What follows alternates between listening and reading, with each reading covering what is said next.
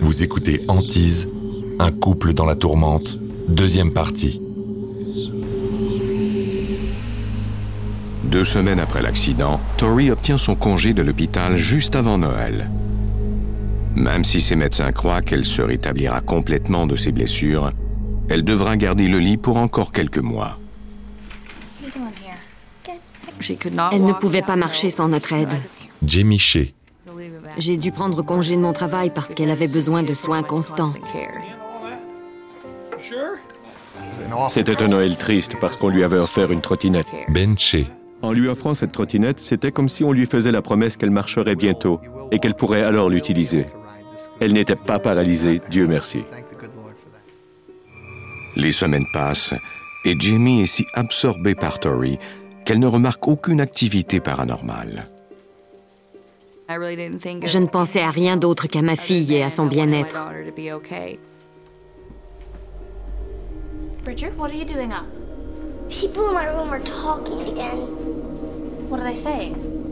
I can't understand them. Okay, you can stay with us tonight. He's sleeping with us tonight. He's hearing voices again. I'm gonna go check on Jackson. Jamie est soulagée de constater que Jackson dort paisiblement et qu'il ne semble nullement dérangé par les voix dont Bridger a parlé.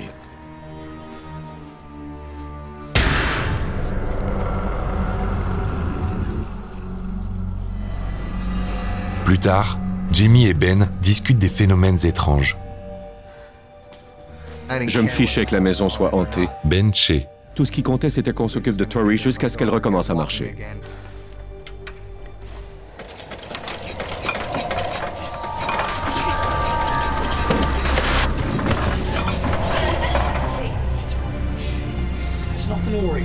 J'ai ressenti le besoin de réunir toute la famille dans une même pièce pour pouvoir protéger mes enfants. Little man, we are just gonna sleep right here. Somebody please just tell me what's going on? Just a little excitement. That's all. We've gotta find somebody who can help us. We cannot live like this. Il y avait une présence maléfique dans la maison qui voulait nous faire du mal. Ce n'était pas le fantôme du garçon, c'était autre chose. Cet esprit se montrait de plus en plus à nous et je savais qu'on devait faire quelque chose. Les Shea contactent le centre de recherche paranormale du centre de l'Arkansas.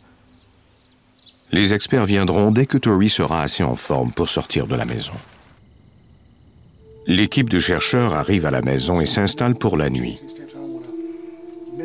Le but d'Aaron Lowe est de démontrer que les phénomènes paranormaux sont réels en recueillant des preuves matérielles.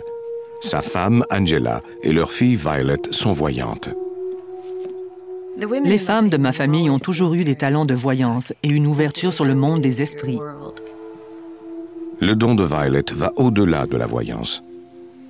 Le mot médium me correspondrait mieux. Je peux parler aux morts et ils me répondent. C'est un réel échange. Les deux femmes sont sensibles à l'énergie de la maison. En entrant, on pouvait ressentir quelque chose de semblable à un sentiment de dépression.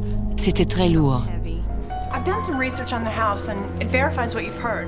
Karen Schillings essaie d'établir des liens entre les phénomènes surnaturels et l'histoire de la maison.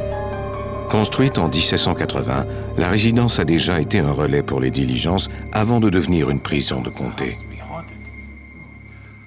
Alan dit au Shea que le riche passé de la maison pourrait expliquer la présence de fantômes sur les lieux.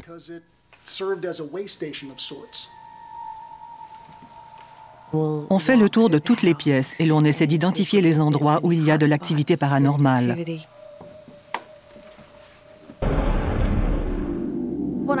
En arrivant en haut de l'escalier, j'ai eu l'impression que j'étais en train de couler. Violet Lowe, voyante. Il n'y avait pas l'ombre d'un doute. Cette énergie provenait de là, de cette chambre en particulier. Alan installe une caméra vidéo là où les voyantes ont ressenti de l'énergie négative. Are you alright? It's so Violet sent une présence. Elle croit que l'enfant veut entrer en contact avec elle, mais qu'il a trop peur pour s'approcher. C'était comme si quelqu'un marchait dans la chambre.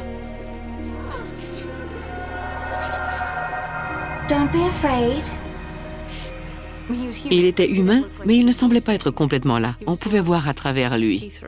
Will you talk to us?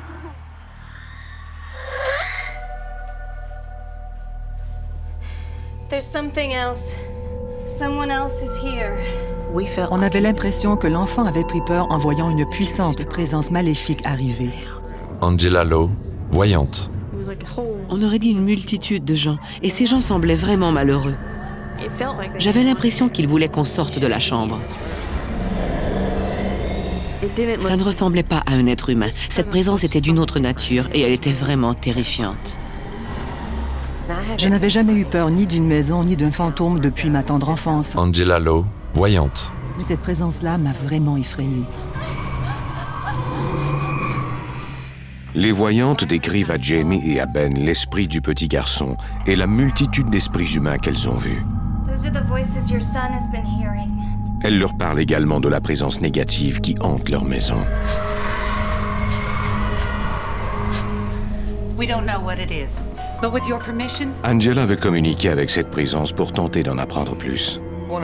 Une des personnes de l'équipe d'experts a suggéré qu'on en apprenne davantage sur les esprits en les interrogeant à l'aide d'un jeu de Ouija. Ben Che. Mais je ne croyais pas vraiment à cette histoire de jeu de Ouija.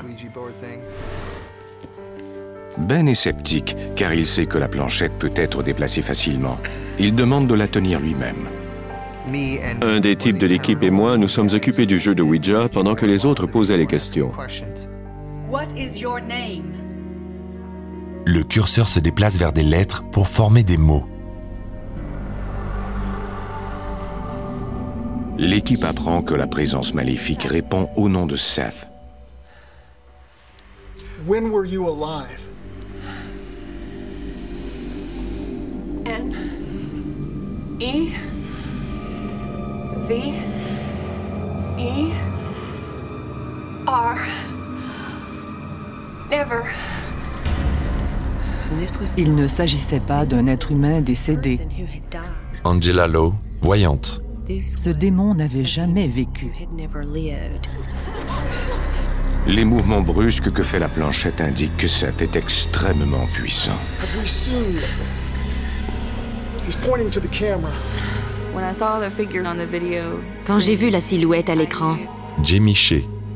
J'ai tout de suite su que c'était lui que j'avais vu le jour de l'accident de voiture. Et j'ai alors eu la nausée, comme ce jour-là. J'ignore si c'était ses enfants ou quelqu'un d'autre, mais le mal avait été invité dans notre maison. Angela craint pour la sécurité de la famille. Cet esprit était si négatif, si diabolique et agressif, que les membres de cette famille étaient réellement en danger si on ne faisait rien. Elle recommande au Shea de faire un rituel de purification pour libérer la maison des esprits maléfiques.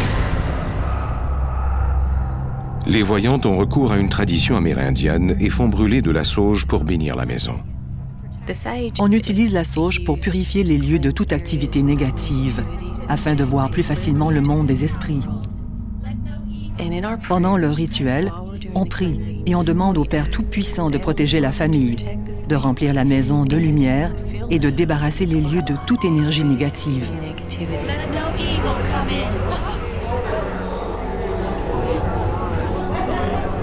On a ressenti comme une oppression à la poitrine, comme si quelqu'un essayait littéralement de nous sortir de cette maison.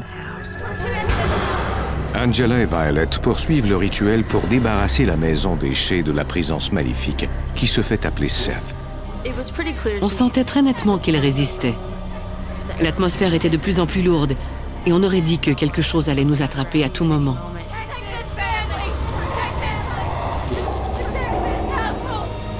Les deux femmes font un cercle avec du sel autour de la maison pour empêcher Seth de revenir. On fait un cercle autour de la maison pour la protéger contre le mal.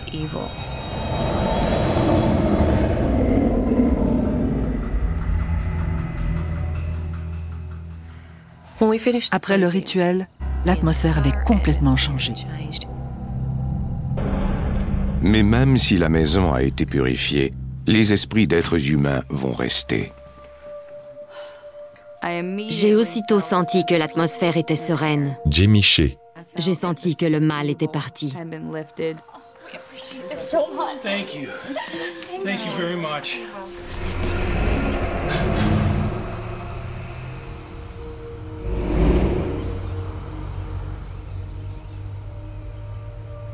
Au cours des mois suivants, la vie des Shea revient à la normale. Sure. All right, two it is. Here we go. Well, hello, Sleeping Beauty. Par bonheur, Tori se rétablit complètement de ses blessures. You want some pancakes? Yes, please. Nothing but the best for you, sweetie. Connaissez-vous quelqu'un ayant eu trois fractures dans le dos et qui n'a pas été paralysé par la suite? C'est un vrai miracle. Ben Shea. Nous sommes très reconnaissants pour tout cela.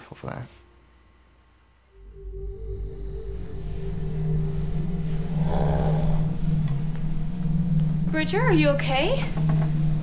Bridger, talk to us. It wasn't Bridger. Ce n'était pas Bridger. Jamie Shea. La voix était méchante et ça m'a terrifiée. Dad! What am I doing down here? Bridger, you stay here with your daddy. I'll be right back.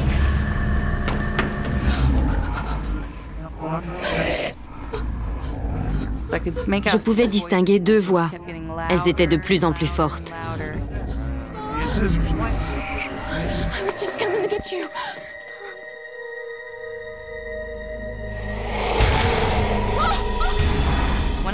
Quand j'ai vu cette ombre au bout du couloir, je me suis aussitôt dit Oh non, on ne va pas recommencer tout ça.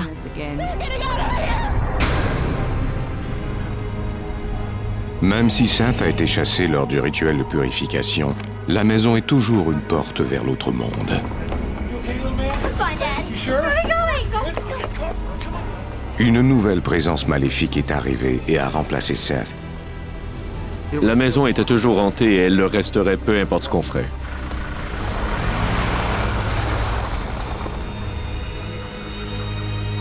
Les Shea savent que s'ils restent dans la maison, des présences diaboliques continueront à s'en prendre à eux. Ben et Jamie mettent aussitôt la maison en vente et emménagent dans un appartement. Quelques semaines plus tard, Ben obtient son diplôme et la famille commence une nouvelle vie dans une autre ville. Notre famille est beaucoup plus unie depuis qu'on a quitté cette maison. On n'est plus obligé de vivre avec ce stress permanent. Quand j'étais jeune, j'ai toujours pensé que ce serait plutôt chouette de vivre dans une maison hantée. Jamie Shea. Mais je ne voudrais jamais revivre pareille situation. Bientôt, une nouvelle famille emménage dans la maison. Les membres de la famille entendent le fantôme du garçon. Mais ils n'ont pas encore rencontré le démon qui terrorisait les Shea.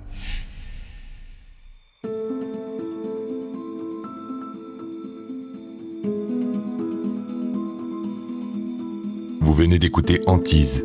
Si vous avez aimé ce podcast, vous pouvez vous abonner sur votre plateforme de podcast préférée et suivre Initial Studio sur les réseaux sociaux.